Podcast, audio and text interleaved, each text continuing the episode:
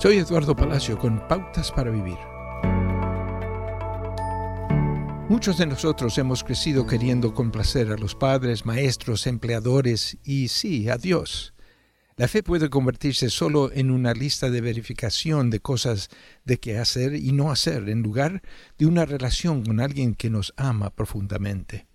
Sabemos que hemos cometido muchos errores. Hemos sido egoístas, desagradables, deshonestos e hirientes. ¿Puede imaginarse a Dios mirándole como un supervisor, revisando su desempeño y levantando las cejas? Sin embargo, la Biblia retrata a Dios de una manera diferente. Si oyes mi voz y abres la puerta, yo entraré y cenaremos juntos como amigos. Satanás, cuyo nombre significa acusador, planta en nuestra mente ideas falsas de quién es Dios y cómo se relaciona con nosotros. Esas ideas a menudo generan sentimientos de culpa.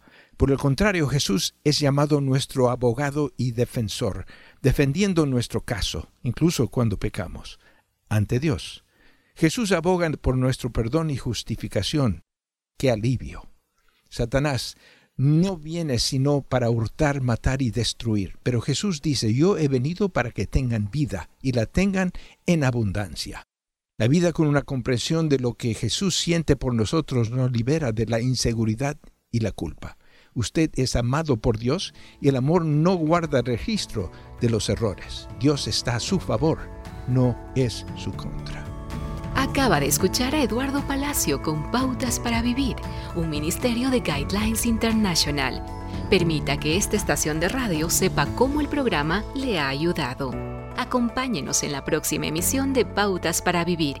Gracias por su sintonía.